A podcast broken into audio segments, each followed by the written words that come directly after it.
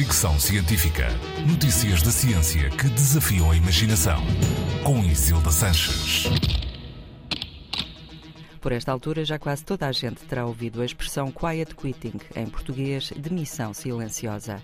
Designa uma tendência global de pessoas que se recusam a fazer mais do que o contratado no local de trabalho, negando submeter-se à ditadura laboral e a ver o emprego como o centro da vida.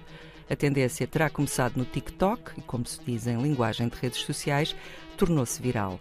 Agora, um estudo publicado no Journal of Psychoactive Drugs associa o quiet quitting ao consumo de cogumelos alucinogénios.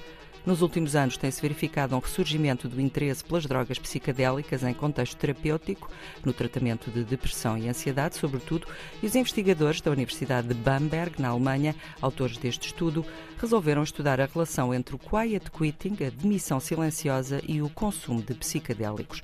Para isso, analisaram dados sobre o consumo de várias drogas, entre elas a psilocibina, de 217 mil pessoas nos Estados Unidos com mais de 18 anos e com empregos a tempo inteiro entre 2002 e 2014.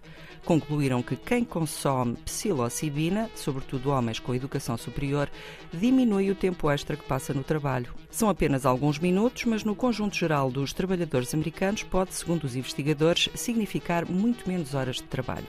Os investigadores só encontraram esta relação com a psilocibina. Nenhuma outra droga revelou ter influência no quiet quitting. O estudo tem limitações. Os críticos afirmam, nomeadamente, que não está estabelecida nenhuma relação de causa e efeito evidente, mas está a ser usado como argumento contra a normalização do uso de drogas psicadélicas pela sua relação negativa com a produtividade laboral. Fricção Científica.